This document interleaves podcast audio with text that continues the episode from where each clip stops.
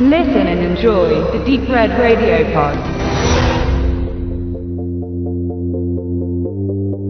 John ist ein junger amerikanischer idealistischer Arzt, der in einem laotischen Krankenhaus die Armen in der Bevölkerung medizinisch versorgt. Nach einem großen Unfall, nachdem mehrere Schwerverletzte behandelt werden müssen, erweist er sich der Hospitalchefin als noch nicht entschlossen genug, um fest im Team integriert zu werden. Er nimmt sich auf Anraten seiner Vorgesetzten ein paar Tage frei, um Laos zu erkunden und etwas auszuspannen. In einer Bar wird er dann Zeuge, wie australische Touristen zwei einheimische Mädchen mit Alkohol abfüllen. Auf seinem Heimweg, er ist selbst angetrunken, bemerkt er, dass eine der jungen Frauen vergewaltigt und bewusstlos am Boden liegt. Daneben steht einer, der Australier. John stellt ihn zur Rede. Es kommt zu einem Handgemenge, im Affekt, aber auch in Wut, ausgelöst durch seinen Gerechtigkeitssinn und im Selbstverteidigungsmodus tötet er den anderen Mann. Dann erwacht auch das Mädchen aus ihrem bitteren Schlaf und erkennt John fälschlicherweise als ihren Peiniger. John gerät in Panik und flüchtet, denn nun wird er wegen Mordes und Vergewaltigung in diesem fremden asiatischen Land gesucht.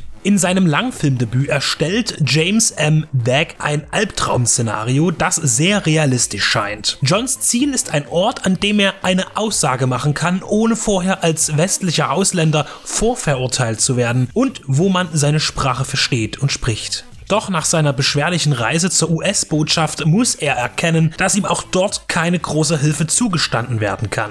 Denn der Mann, den er tötete, war der Sohn eines Senators. Renn um dein Leben lautet der Untertitel von Mekong Rush. Dieser Zusatz wird auch im englischen Original bedient. Run for your life. Nur, dass die kanadische Produktion schlicht River heißt und sich einerseits sicher auf den Mekong bezieht, aber auch eine Assoziation des sich ständig in Bewegung befindlichen John darstellt. Deck schrieb auch das Drehbuch und stellt einen rasanten Thriller vor, der äußerst gut funktioniert und selbst verwandte Filme wie Red Corner von John Avnet mit Richard Gere lahm wirken lässt. In 90 Minuten schleicht sich sein Opfer und Täter gleichermaßen durch ihm unbekanntes Terrain, gesucht von der Polizei und der durch ein Kopfgeld motivierten Bevölkerung. Mal scheint er in Sicherheit zu sein, mal in Gefahr und immer kommt es anders, als man denkt. Dabei gerät er vom Regen immer wieder in die nächste Traufe. Das Ende gestaltet sich als politisch kontrovers und überraschend, allerdings hätte der Film mehr Kraft gehabt, wenn er drei Minuten eher aufgehört hätte, um den Ausgang schockierender zu halten. Das trübt den positiv zu bewertenden Mekong Rush aber nicht ein, man war eher darauf aus, einen abgemilderten Schluss zu finden. Was damit gemeint ist, wird man dann bei Ansicht erkennen können.